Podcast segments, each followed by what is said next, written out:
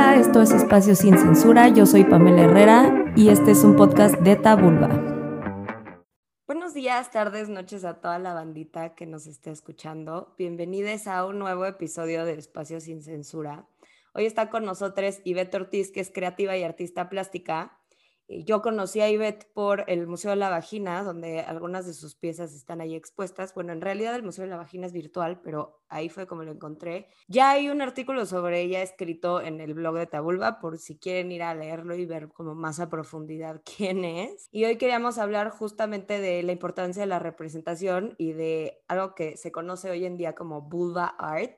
Ivette, muchísimas gracias por estar aquí en este espacio, es un honor tenerte. Hola, no, pues yo un gusto que tú hayas volteado a verme. Yo a gustísimo para echar aquí un poco el chisme contigo. Oye, y un poquito de ti antes de empezar con todo.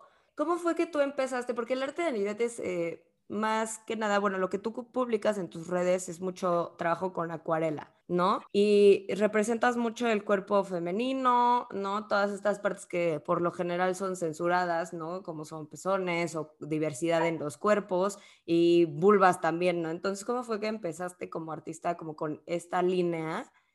Y más adelante, o no sé si fue lo primero que empezaste a hacer, chances sí, ¿no? La parte de las vulvas. Es una historia un poquito larga, pero la voy a resumir lo más que pueda, ¿no? Yo estudié diseño gráfico, pero antes de empezar a estudiar esto, estaba como entre si estudiaba artes plásticas o diseño gráfico, ¿no? Pero la verdad es que yo sí supe, o como en eh, investigaciones que estuve haciendo, pues que el campo está eh, más abierto para el diseño gráfico, ¿no? Ah, eh, estar como vivir del arte a veces es un poco complejo. Entonces mi hermano ya, esto, ya era diseñador gráfico, ya estaba estudiando esto y yo, yo también veía que me gustaba mucho. Entonces dije, bueno, voy a estudiar diseño gráfico. Terminé de estudiar y antes de entrar a trabajar me di como un año sabático y empecé a pintar. Yo pintaba con acrílicos y eso la verdad me gustaba, este, desde antes de la carrera también empecé como a hacer cosas. Entonces ya que terminé, pues me metí a trabajar, el trabajo ya me impidió seguir como con esto. Y después de un tiempo, hace como ya casi tres años, me detectaron trastorno de ansiedad generalizado. Entonces yo lo empecé a retomar como una onda de terapia, ¿sabes?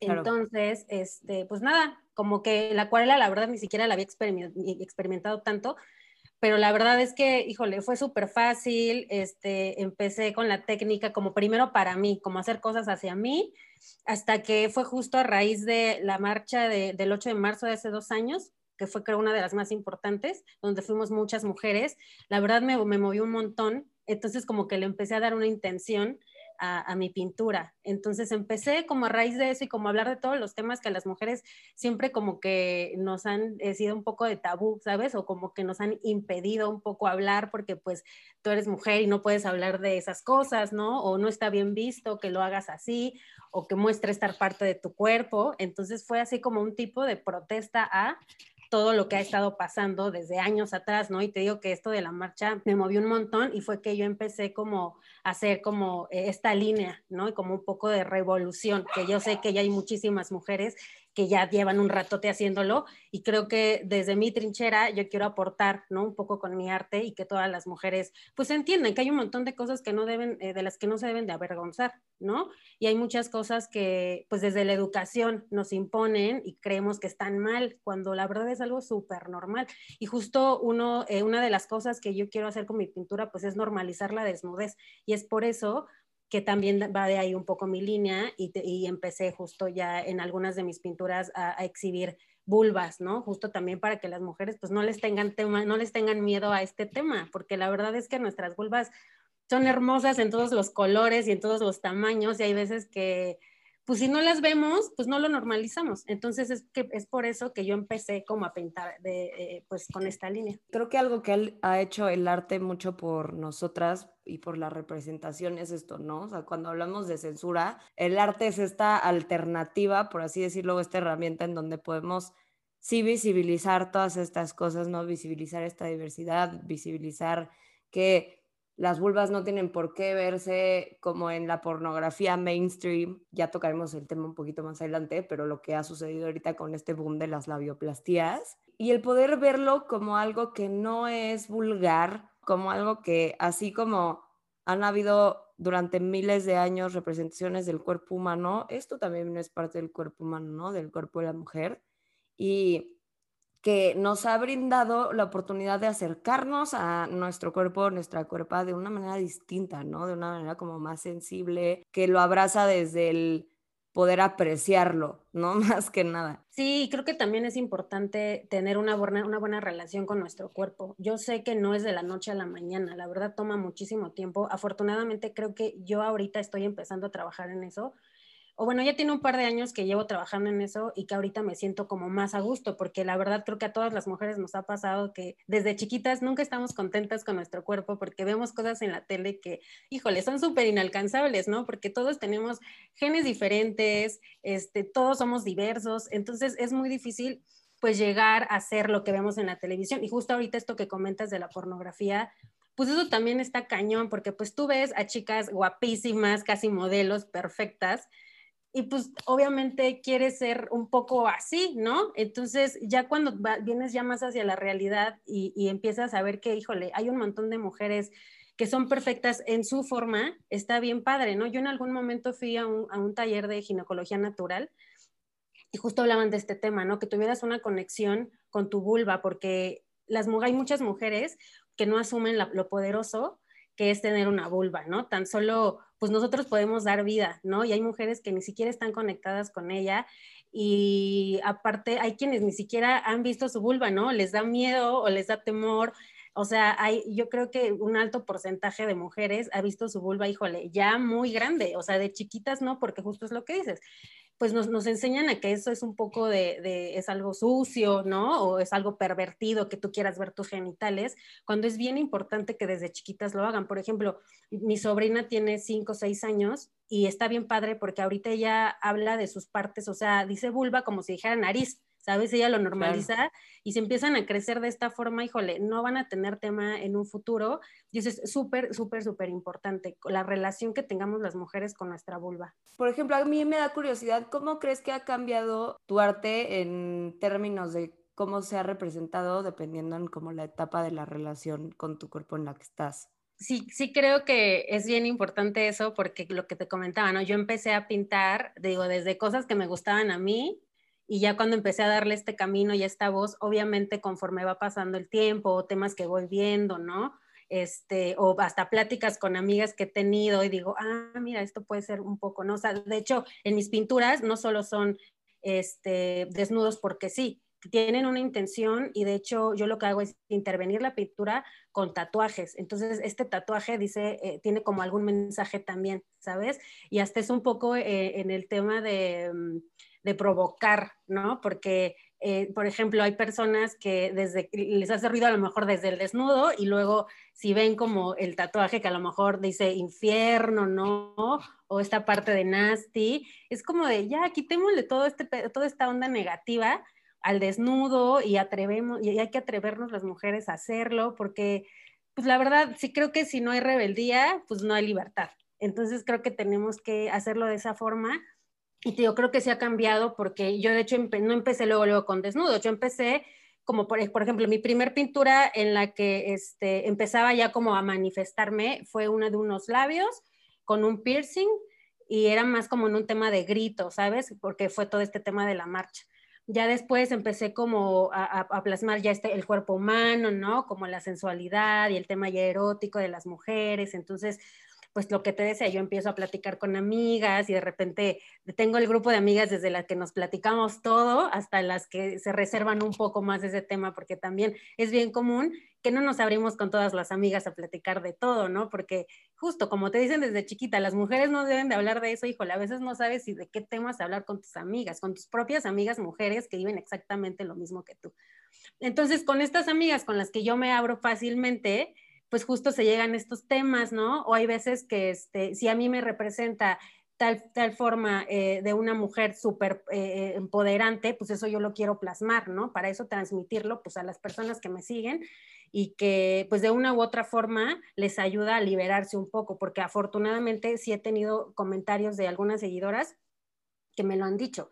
O sea, una chica me dijo, ¿sabes qué? Yo nunca me había puesto un traje de baño de dos piezas entonces, este, ya lo estoy haciendo, ¿no? Otra chica me dijo, ¿sabes qué? Yo ya pintaba, pero ahora con esta línea que estás dando o que nos estás mostrando, a mí ya me dieron un montón de ganas porque justo este, ella no se atrevía porque pues no sabía qué tan bien o mal iba a ser recibida en las redes sociales.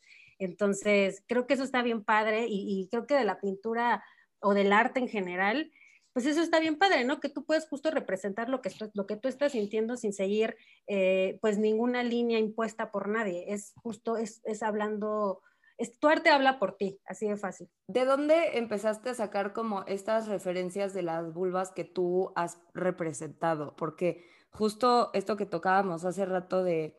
Eh, de como que hay un, si hay un canon de belleza, incluso en los genitales, ¿no? Y es una mamada pero es real. Eh, no me acuerdo en qué curso o taller que tomé, comentaba eh, la tallerista que hay nada más tres cirujanos plásticos, hombres claramente, eh, en la industria pornográfica, que son quienes operan a todas las morras, ¿no? Quienes hacen las labioplastías. Entonces ahí te habla de que literal, o sea, solamente son tres personas las que están poniendo o las que están diseñando, porque pues literalmente es un diseño, las vulvas que tú vas a ver en la pornografía mainstream. Entonces está súper canonizado este pedo. Y creo que es importante que entendamos esto porque si no, va a ser muy difícil pensar que realmente la diversidad existe, ¿no? En este tema en específico, porque no tenemos como ese background de saber que todo está premeditado, todo está diseñado y todo está hecho como para decirte que de otra forma no es atractivo, ¿no? O no es merecedor, o no es una serie de cosas que en realidad sí es, ¿no? Y que en realidad son puras cosas que utilizan para vender. Y sobre esta línea también de las labioplastías, que ha sido como un poco un tema dentro de las últimas semanas, ¿no? Hubo una campaña que hizo también Andy Martín del Campo, que se llamaba No te metas con mi vulva, que justo era esta protesta de, digo, yo y lo voy a decir, cero soy antioperaciones, no nada, pero sí creo que en cuanto a las labioplastías hay un tema en el sentido de, es mutilación genital, lo veas por donde lo veas, ¿no? Y que eh, te está hablando de, y que aparte, o sea, quienes están haciendo las labioplastías son morritas, o sea, ya ni siquiera es una señora de 50 o más años, ¿no? Que igual y crea que como que ya su cuerpo envejeció y también como tenemos este canon de belleza de la eterna juventud, entonces como lo viejo pues ya no sirve o ya no es atractivo, ¿no? Según esto. Y entonces ves a morritas mutilándose la vulva innecesariamente, ¿no? Porque yo entiendo que hay labioplastías que obviamente son necesarias y que son cuestiones médicas y lo que quieran, pero la realidad es que este boom que está viendo es meramente estético y a mí lo que me preocupa es que estén intercambiando uno de los factores o de los valores, por así decirlo, más importantes de nuestra vulva, que es toda esta fuente de placer que representa para la mujer, ¿no? Y que nuestro placer es protesta y que lo hemos utilizado para eso últimamente, que me parece maravilloso porque nos estamos reapropiando de nuestro cuerpo, de nuestra cuerpa y es el renunciar a eso por seguir cumpliendo con estándares que nos está imponiendo el patriarcado, ¿no? Entonces, ¿de, ¿de dónde sacas tú estas referencias? Porque creo que es importante saber que sí hay representaciones reales, ¿no? De esto. Y obviamente, pues si tú lo estás pudiendo representar es porque tienes alguna referencia de esto. Sí, mira, justo eh, antes de yo eh, sacar como este set de, vulvas que pinté, justo estuve, la verdad, haciendo pues como un benchmark de, literal de muchas vulvas, ¿no? Y de hecho yo estaba en mi computadora y ya seguramente este, intentaban entrar virus y virus porque eh, automáticamente el Internet lo detectó como si estuviera buscando pornografía, casi, casi. Claro. Entonces, fíjate que en esa búsqueda yo me encontré con un libro que se llama 101 Vagina.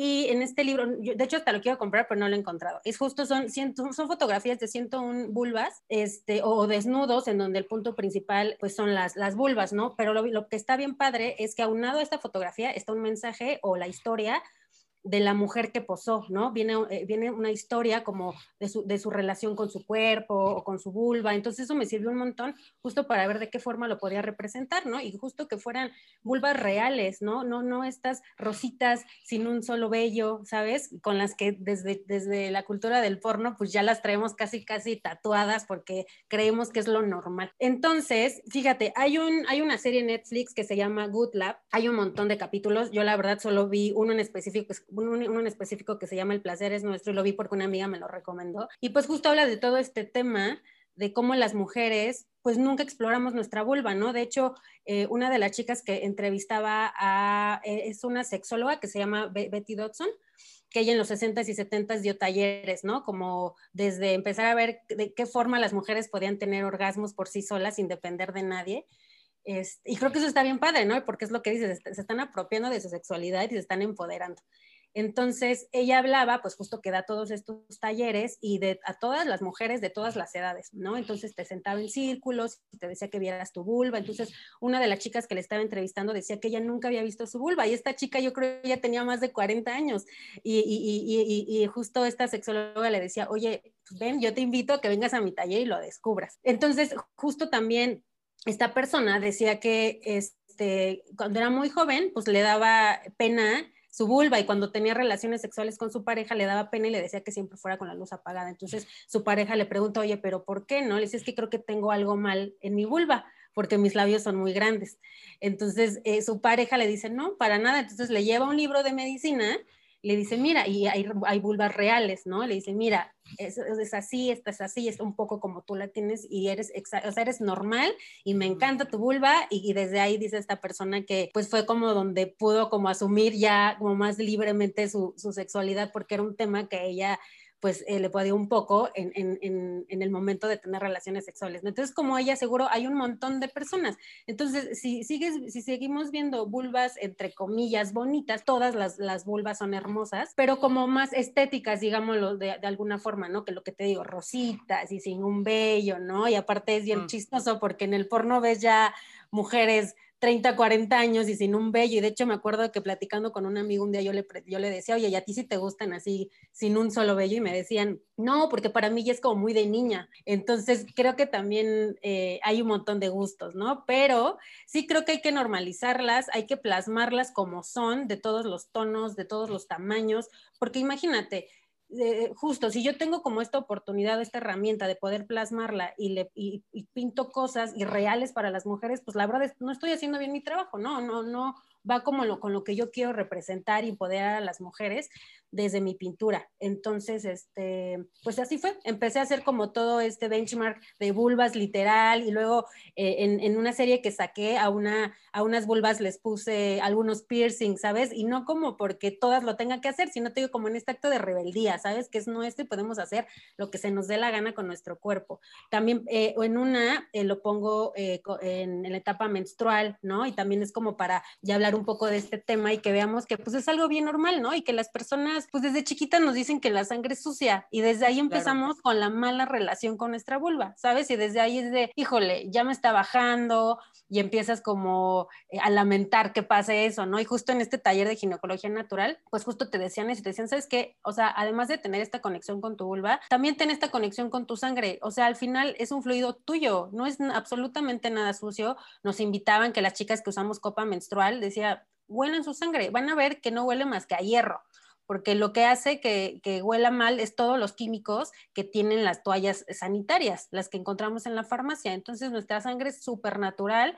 Tengan esta conexión con sus vulvas, con su sangre y van a ver cómo les va a cambiar la vida. Y yo te juro que desde ese taller, que ya fue hace algunos años, yo sí ya tuvo, tuve como una conexión diferente aunque obviamente cada que me llega mi periodo siempre es un pesar por una u otra razón, ¿no? Ya sabes que entre los cambios hormonales y todo este tema, claro.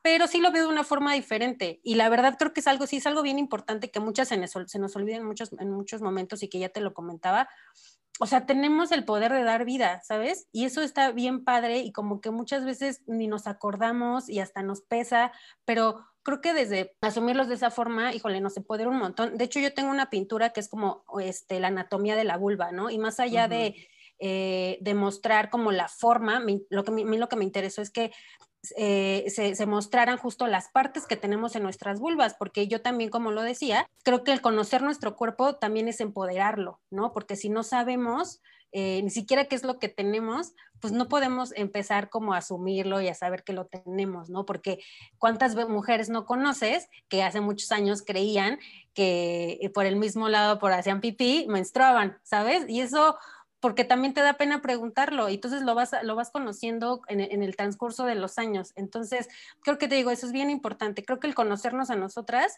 es lo que nos empodera y es este acto de revolución eh, que el sistema nos ha impuesto a, estar calladitas, ¿sabes? Y al no tocarnos y al no mostrarnos. O sea, creo que ya es momento de que todas las mujeres, y me da un montón de gusto que cada vez hay más mujeres, más movimientos, más artistas, más personas. Por ejemplo, en este caso, tú con tu podcast, con todo tu proyecto, también alientas a un montón de mujeres, ¿no? Y creo que está bien padre que esto, que esto ya esté sucediendo, porque es una realidad que ahorita ya está sucediendo y nos vamos a apoderar, y nos vamos a apoderar de todo esto, vas a ver. Obvio. Qué interesante esta propuesta que das, ¿no? O sea, como de conócete, porque la verdad, y yo he visto como ya muchos testimonios de muchas morras y es como, güey, o sea, fuera de romantizar la relación con tu cuerpo, porque yo entiendo que muchas veces ha sido bien difícil, ¿no? Y que es un proceso larguísimo que para muchas es muy difícil construir, de construir más bien. Pero más que romantizar, normalizar, ¿no? O sea, normalizar el hecho de que así como tienes brazos, tienes vulvas. Y por otra parte, esta, esta capacidad que tenemos las morras de dar vida, no solamente en términos de gestación, sino tenemos la capacidad, o sea, la energía femenina y todo lo que representa como lo femenino la mujer dentro de mil culturas y ¿sabes? En el esoterismo y demás, es justo esta energía que, crea, ¿no? Que echa a andar, que es el origen o la semilla de las ideas, ¿no? Y creo que conectar con esa feminidad desde ahí, que ojo, cualquier persona, o sea, tengas la identidad que tengas, tú tienes energía femenina, ¿no? Obviamente eh, el identificarte como mujer y el tener esta energía, pues son potencializadores, pero vaya, o sea, lo que voy es que realmente como que apoderarte de eso, ¿no? De esos dos factores que es el habita energía femenina en mí y aparte yo me identifico como una mujer, es poderosísimo, ¿no? Y esta invitación creo que es una que deberíamos de hacernos todas, todos los días, ¿no? A conectar con esta parte de que puedo crear, puedo hacer, ¿no? Puedo escribir mi historia y puedo yo decidir a partir de dónde se empieza a escribir y hasta dónde quiero que llegue, ¿no?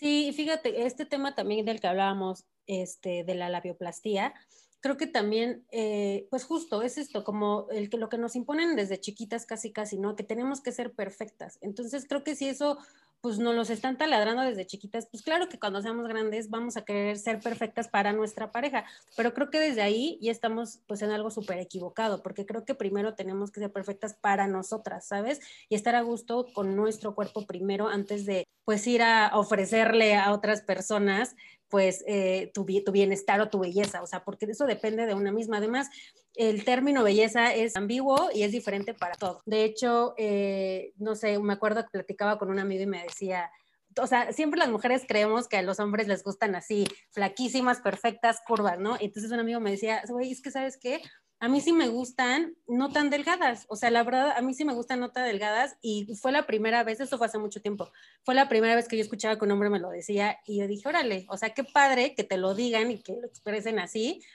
y te sirve un montón porque ya es cuando cuando dices, oye, hay veces que hasta somos nosotras las, las, que nos estamos metiendo esa presión, a veces, ¿sabes? Porque creemos con todo lo que te decía que vemos en la tele, en los medios de comunicación, en las redes sociales, pues juras que así quieren que todo sea. A ver, creo que las mujeres primero tenemos que aprender a aceptarnos a nosotras y, te digo, esto no nace de la noche a la mañana. Si eso es un proceso y en el tema de, en el proceso de deconstrucción de cada una de nosotras, creo que pues sí, sí, este, pues sí está dentro de eso, ¿no? Entonces hay que, hay que asumir este tema, hay que primero hablarnos con amor, porque la verdad es que hay, oh, todas creo que nos hemos juzgado por mucho tiempo, ¿no? Y muchas veces pues ha sido pues, pues sin querer, o sea, a veces ni siquiera es porque nos queramos lastimar, sino porque nos exigimos de más. Y yo en algún momento de mi vida, yo de verdad estuve inconforme, inconforme con un montón de cosas, ¿no? Y a raíz de que me dio ansiedad, de verdad para mí sí fue, no quiero que se escuche tanto como a cliché, pero sí fue como volver a vivir, porque yo de verdad, yo juraba que yo iba a terminar en un manicomio casi, casi. Este, Yo dije, oye, todo lo que tengo ahorita de carrera profesional, todo lo que he hecho, ya, ya se va a tirar a la basura, ¿no? Pero pues no, afortunadamente este, fui con especialistas, todo esto salió, pero pues en todo este proceso eh, aprendí eh, eh, como a, tomar la importancia a las cosas que de verdad lo merecen, ¿no? Empecé a quererme más. En, en, alguna de las terapias que yo tomé, justo me decían eso, no te exijas tanto, porque este, traes un montón de cosas cargando desde el trabajo, ¿no? Como también de esta perfección, porque una de las cosas con las que justo también trabajo un montón es el tema de la perfección. Y hay veces que no me pido, digo, perdón, no me permito equivocarme, híjole, si me equivoco, ya me estoy así martirizando, ¿no? Y, justo mi mamá me decía, a ver, o sea, no importa, o sea, si te equivocas un día no pasa nada. Y de hecho me acuerdo que justo cuando fue todo este tema, este, de mis terapias cuando, cuando tenía ansiedad y todo esto, yo, yo, le decía a mi terapeuta, es que a mí me cuesta mucho trabajo como aceptar que la regué, ¿sabes? O pedir ayuda. Y me decían, no pasa nada. Si tú pides ayuda, vas a seguir siendo el mismo ser humano y la, y la misma persona grande que eres hasta el momento.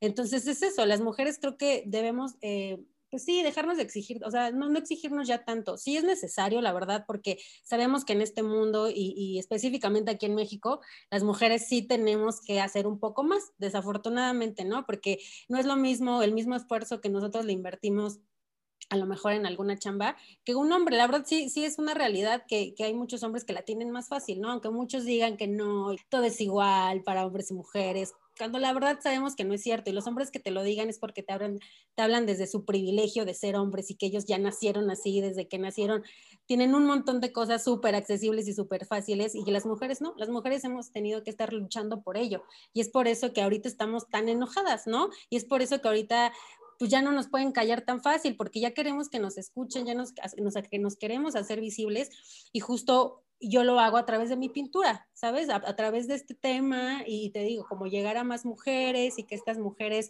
pues si con esto yo las puedo ayudar un poco, ¿no? Una, o sea, o, o a quitar tabús o a tener un poco más de confianza en su cuerpo, híjole, yo con eso siento que ya está un poco de, de mi propósito ya está cumplido si llego a una de estas mujeres. Y justo creo que esto es súper importante en términos de que hemos vivido muchísimos años, o sea, en especial las mujeres cis hetero, ¿no? Porque pues en realidad, o sea, sabemos que pues a las morras nos puede gustar quien pinches queramos, ¿no? Pero en el caso de las mujeres cis hetero ha sido como muy difícil no vivir por la aprobación masculina. Dentro de lo que dices, creo que rescato el hecho de que decimos que la aprobación viene de un lugar que ni siquiera los mismos hombres te están diciendo, ¿no? Y que no la necesitas aunque te lo dijeran. Pero a lo que voy es como tenemos que sanar esa parte de necesitar validación externa y empezar a validar desde dentro, ¿no? Y empezar a decir como, bueno, o sea, chance nunca voy a llegar al punto o no me interesa trabajar en llegar a ese punto en donde digo mi vulva es hermosa, no, mi cuerpo es hermoso y lo amo y lo adoro, pero el simple hecho de decir, bueno, pero tampoco tengo por qué odiarlo, tampoco tengo por qué tenerle, ¿sabes? Así como este repudio claro. que muchas veces ha sucedido, ¿no? Obviamente la invitación es, sí ama tu cuerpo, ¿no? Sí adórate y sí sé tu propia musa y sí sé esta fuente de inspiración para ti misma, porque de ahí van a nacer cosas preciosas, ¿no? Pero si quieres empezar de algún lado y como que te, todavía te es muy lejano el hecho de verte así, empieza por normalizarlo, ¿no? Empieza por decir, pues así como tengo hígado, tengo vulva, ¿no? Así como, pues todos los, no sé, todas las orejas y todas las narices son diferentes, pues también las vulvas son diferentes, ¿no? También los cuerpos en general, o sea, todo el constructo del cuerpo, todo lo que lo hace, va a ser distinto, ¿no? Y creo que eso, como dices, eh, ha sido muy difícil para nosotras y ha sido parte del por qué eh, somos tan duras con nosotras mismas y no recuerdo si fue en un podcast o fue en alguna plática con una amiga, pero justo hablábamos de esto que es como, pues sí, es verdad que en tiempos pasados sí eh, nos validábamos a través de los hombres como te tenías que casar con tal hombre para poder ser alguien en la vida, ¿no? Estabas en constante competencia con otras morras para que ese hombre te eligiera a ti, ¿no? Y la verdad es que ahorita nos estamos enfrentando a esta nueva realidad en donde no necesitamos que nadie nos escoja, necesitamos escogernos nosotras, ¿no? No necesitamos que nadie nos valide y nadie nos diga, pues es que a mí me gusta más así o así. Pues güey, en realidad nos vale madres como prefieras tú, ¿no? O sea, porque si no prefieres esto, pues simplemente no te acerques a mí, pero no intentes cambiarme, ¿no? O sea, no, no es que no se valga tener ciertas inclinaciones o preferencias o gustos, ¿no? O sea, al final eso también es súper válido. Lo que no es válido es que llegue alguien y te haga sentir mal con lo que tú traes y con, lo que tú tienes que aportar, ¿no? En este caso, o sea, físicamente con lo que tú eres, solamente porque están casados, casadas o casades con un modelo, con algo que han visto solamente en la pornografía o en la televisión o lo que les han vendido eh, las marcas de productos de belleza, yo qué sé, ¿no? O sea, como toda esta industria, vaya. Sí, es un poco como el, no me des la opinión que nunca te pedí, ¿sabes? Porque, o sea, ahorita todo el mundo ya opina de todo y creo que ahorita que ya hay un montón de personas, o sea, todos, o sea, hay cuerpos diversos, un montón. ¿sabes? Entonces, es lo que te decía, para ti te puede gustar algo que para la persona de enfrente es completamente diferente. Entonces, creo que hay que, aprender a respetar un poco este tema y también aquí hablo hasta entre mujeres, porque en esta parte de la deconstrucción, la verdad, a todas nos ha pasado, las que estamos en este proceso, que de repente te cachas hablando mal otra vez de una mujer, ¿no? Y no a propósito, o sea, la plática te lleva y empiezas como a juzgar y es como de, no, o sea, a ver, ok, sí, no, no voy a ser este, la, feminista perfecta porque la verdad yo tampoco creo que existan feministas perfectas porque hay un montón de opiniones. Entonces, este, pero pues sí aprender a respetar. Creo que, que una vez que, sepamos que hay que respetar a las personas, desde ahí van a partir un montón de cosas, tanto no hablar ni juzgar de cuerpos ni de preferencias sexuales, ¿no? Y, y justo si tú le das este respeto a las personas, las personas van em, a, empezar a tener más confianza con ellas mismas. ¿Por qué? Porque no las vas a estar juzgando todo el tiempo.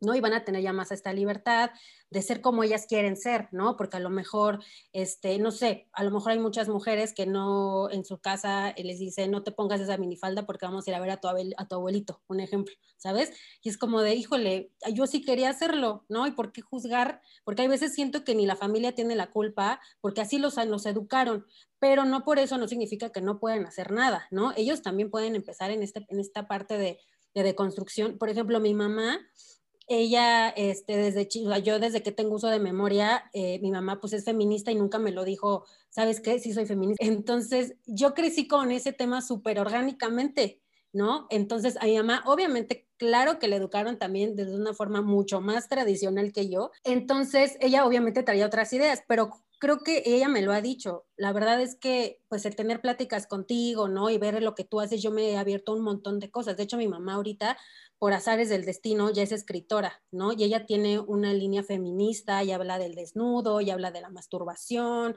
habla de un montón de cosas que ella también tuvo que, para llegar a esto, también tuvo que haber tenido un proceso de deconstrucción, ¿no? y ella, aunque tuvo una educación este, súper tradicional, ahorita obviamente ni soñar que hiciera lo que hace ahorita, ¿no? Ya me decía, o sea, ella ahorita se pone sus shorts y sus vestidos chiquitos y me dices que yo a veces de chiquita, eh, eh, eh, mi, mi, abuelita en este caso, pues no la dejaba, ¿no? Entonces, o, o, a lo mejor ya era novia de mi papá en ese entonces y pues mi papá era un celoso también y no la dejaba. Entonces, también ella tenía muchas cosas guardadas que no la dejaron ser desde chiquita. Entonces, si, si si vemos un poco hacia atrás con nuestra familia, pues digo, si los educan de esa forma, pues también ellos no van a, no tienen la culpa, pero sí pueden hacer algo al respecto, ¿sabes? Y, si empiezan como a ejercer este cambio y transmitirlo a sus hijos, a sus hermanos, a sus primos, amigos, es súper, súper acertado ese punto porque justo también ahí empiezas a ver que hay cosas que son súper normales, ¿sabes? Y que siempre nos dijeron que no se podía hacer. O sea, es como cuando te dicen es que las mujeres deben darse a respetar. O sea, a mí eso se me hace una tontería porque creo que todos merecemos ese respeto por el simple hecho de ser seres humanos. Así de sencillo, ¿sabes? Creo que sí es bien importante este proceso de construcción porque ahí, salen un montón de cosas, ¿sabes? Que ni cuenta te habías dado que pasaban. Te juro que es bien bonito como el, el, hay cosas que yo hace mucho hacía y ahora ya no las hago. Y hasta así te pones a pensar de, híjole, o sea, qué horror que yo era así antes o permitía ciertas cosas con relaciones pasadas, ¿no? Y ahora con toda esta información que afortunadamente ya hay en redes sociales y en la televisión y ya la gente está más abierta a hablar del tema y no le da tanto miedo, pues creo que también ya las nuevas generaciones ya tienen otras herramientas, ¿no? Eh, estas generaciones ya, ya van a crecer con, otros, con otras ideas, ¿no? Ya van a educar diferente a sus hijos. Y empezando de que desde que también ya las nuevas generaciones ya ni hijos quieren tener, ¿no? Claro. Pero, pues sí, si tienen ellos el alcance, algún amigo, primo, sobrino, lo que sea, y les pueden dar como esta comunicación, esta plática de la nueva era en la que ahora vivimos, ¿no? Y que las cosas ya no son cuadradas como antes y que ya, como te decía, hay cuerpos diversos, ya puedes eh, encontrar información de lo que tú quieras en Internet y ya lo tienes en la palma de tu mano, ¿no? Y te das cuenta justo como hay otros mundos que pues ni conoces. Entonces, pues nada, pues sí, eso es bien importante y que, las, y que, y, que no es de la noche a la mañana que empieces a aceptar tu cuerpo ni, ni, ni, ni que tengas esta conexión. Sí es un trabajo, la verdad, pero creo que si ya lo empezamos a hacer y creo que hay mujeres que ya lo, hemos estado empezando a hacer, es un cambio, híjole, súper, súper grande. Oye, y por último me gustaría hacerte una pregunta. ¿Qué ha hecho para ti la representación, no? O sea, fuera eh, y dentro de tu trabajo, pero en general, porque obviamente cuando empiezas a dedicarte a este tipo de cosas, te empiezas a rodear de este tipo de contenidos, de gente que se dedique a lo mismo o que hable de los mismos temas, bla, bla, bla, ¿no? Te empiezas a educar, empiezas justo con este proceso de construcción a buscar más herramientas para poder deconstruirte. Entonces, ¿qué ha hecho para ti, Beth, hoy en pues, día? En primer lugar, me ha enseñado a amar un montón lo que hago, ¿sabes? Porque pues como te contaba, yo lo tenía así como súper arrumbado y fue a raíz de terapia mía que empecé a retomarlo. Y en primer lugar me empezó, o, sea, aprendí a amar ese tema y como a valorarlo un montón. Ahorita de verdad es así mi proyecto de vida. O sea, más allá sí tengo mi trabajo aparte, soy creativa, pero eso es punto de aparte. O sea, algo mío es este tema de la pintura. Por otro lado, claro, como dices, me ha acercado un montón de personas que yo ni me imaginé y personas que me han, cosas, me han dicho cosas bien padres, ¿sabes? Y eso te ayuda un montón porque dices, órale, o sea, yo te digo, empecé como para mí, yo nunca pensé llegar a tantas personas o a las personas que se han acercado conmigo. Entonces, como esa parte de que ellos me den sus comentarios, pues me enriquece un montón y me enriquece también para las siguientes pinturas o las siguientes, los siguientes trabajos que yo tengo planeado hacer. También eh, lo que me ha dado, pues es justo eh, poder yo pues eh, mostrar pues, mi forma de pensar, ¿no? Mi línea, o justo tan solo o con mi arte o como en este momento lo estoy haciendo contigo en esta plática, porque he podido platicar con otras personas de estos temas. Y es bien padre porque, como lo decíamos, casi no se abordan, ¿no? Y, y una que ya quiere hablar más del tema y poder sentarme y platicarlo, está bien, bien padre. Y te digo, y más allá de que nada más sea con amigas, o con algún amigo cuando se puede, porque la verdad hay veces que los hombres no se dejan mucho y le huyen un poco al tema, ¿no? Claro, Pero, este, pues sí, me he acercado como a esas personas, ¿no? Como a ver más allá. De hecho, el año, hace, cuando empezó justo la pandemia, estuve en un concurso en España para artistas plásticos y afortunadamente fui seleccionada. Fueron artistas eh, de habla hispana y soy parte de ese libro, ¿no? Es la colección de flamantes, entonces eso también me abrió un montón las puertas a llegar todavía a más personas, ¿no? Entonces ha habido muchos artistas que, que mediante Instagram me han contactado y han hablado bien de mi arte, híjole, y eso está bien padre porque pues cuando inicias sin ninguna intención, ¿sabes? Y, que todo, todo fue así, te digo, súper orgánico, todo se dio así y empezaban, ya sabes, los amigos a decirte, oye, está bien padre lo que haces, ¿sabes? Y de repente empiezas a llegar a más personas, empiezas a tener más alcance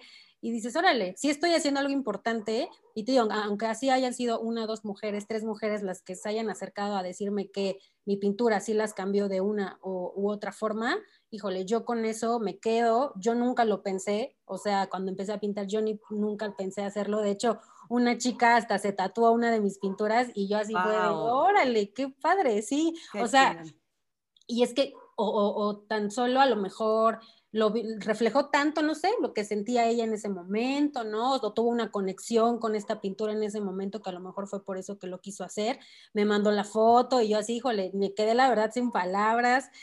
Y eso es lo que me ha dado, me ha dado un montón de satisfacción, ¿sabes? Y, y, y me ha ayudado como en todo este proceso de empoderamiento, como en todo este proceso de, mm, pues sí, de asumir el poder que tenemos las mujeres y como en toda esta revolución que está pasando actualmente porque yo, aunque yo ya tenía este pensamiento desde años atrás, ¿no? Pero nunca lo hablaba, o sea, siempre algo como para mí, o sabes, o me molestaban ciertas situaciones que pasaban con algunas amigas, o hasta que me pasaban a mí, y te quedas con esa molestia. Pero creo como el sacarlo, reflejarlo mediante la pintura es algo bien bonito, es algo bien padre, porque justo ahí, te estás, ahí te estás expresando, ahí lo estás gritando y ahí lo estás mostrando.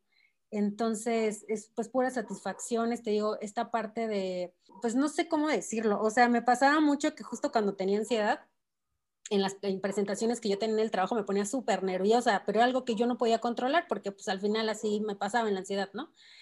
Entonces ya cuando empecé justo a liberarme con la pintura, me ayudó un montón, también como parte de terapia, me acuerdo que, cuando empezaban las juntas y todo esto, yo decía, a ver, o sea, o sea, tú pintas, eres una chingona, has hecho un montón de cosas, un montón de gente le gusta lo que haces, eso, como que esa autoterapia, o sea, esa terapia me ayudó un montón, dijo, oye, sí es cierto, ¿sabes? Como que eso me, digo, me ha servido a mí un montón en terapia, tanto desde la parte de la ansiedad como hasta para como el tema de, de, ser más segura, ¿sabes? Como de de verdad ver lo que puedo hacer o lo capaz que puedo ser para un montón de cosas, porque a veces se nos olvida. La verdad es que andamos en el rush todo el tiempo y haciendo cosas así como maquinita, este, que ni sabes, eh, o sea, muchas veces hay cosas bien padres que hacemos todos y que se nos olvidan, ¿no? Y cosas digo, esta parte de que llegas a un montón de personas, ¿no? O quiero empezar, de hecho, también una serie de talleres que desafortunadamente con el COVID pues se han, se han, se han visto eh, cancelados, pero quiero hacerlo también y,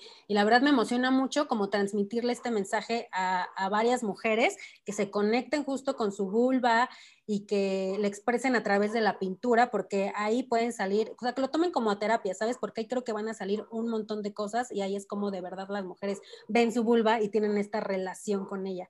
Pero sí, creo que eso es lo más padre que me ha dejado todo esto. Chingón. Y justo comparto eso cabrón contigo porque últimamente yo también he tomado eh, el arte y el dibujo, más que la pintura, porque literal pues no he utilizado pintura tal cual como material, pero ah, para mí el arte y el dibujo han hecho un trabajo extraordinario para ayudarme a aterrizar ideas, para sanarlo, para, ¿sabes? Desde dibujar cuerpos o dibujar hasta mis emociones, ¿no? O sea, de que tal cual lo que estoy sintiendo ahorita lo dibujo, wow, lo que ha hecho. Entonces, bueno, aprovecho para decirle a quien sea que esté escuchando este podcast y que tenga vulva, que pronto eh, y Betty y yo vamos a estar colaborando en Tabulba para darles un taller justo de vulva art, para que puedan trabajar esto de la mano con nosotras. Entonces, pues estén al pendiente porque ya pronto vendrán las fechas de este taller. Y pues te quiero agradecer, Ivette, por, eh, por esta plática. Creo que es muy enriquecedor escuchar la perspectiva de un artista, ¿no? Acerca de estos temas, porque normalmente, y obviamente también es súper necesario, eh, lo escuchamos de parte de profesionales de la salud y demás, pero creo que también el arte ha hecho un trabajo que está estúpidamente infravalorado por la sanación de los seres humanos. Entonces, pues qué bueno que, que podamos darle espacio en la medida de lo posible, ¿no? Entonces, te agradezco por tu arte, te agradezco por tu tiempo. Muchas gracias y pues nada, creo que el arte también nos ha abierto las puertas para hablar de estos temas, ¿no? Y a ti te agradezco por haberme invitado, por poder platicar eh, pues también sobre estos temas que urge que ya se normalicen y te digo, el arte ya está abriendo las puertas, la gente ya se está acercando más a ello a través de esto porque no se le hace como tan agresivo en alguna forma, no tan grotesco. Entonces, está bien padre que se abran estos espacios y pues nada, sí, eh, esperen los talleres que ya se vienen y esperemos llevarlas a todas las chicas de la mano para que tengan una buena relación con sus vulvas. Justamente. Bueno, pues eh, yo les dejo las redes de Anivet para que las sigan. Me despido de ustedes. Recuerden que también está el blog por si en algún momento quieren compartir algo de manera escrita. Eh, están abiertas las puertas para quien sea. Nos vemos a la próxima. Les mando muchos saludos peludos y un besito en el quesito. Bye bye. Gracias por escuchar el podcast de hoy. No olvides hacer algo sucio patrocinado por Taula.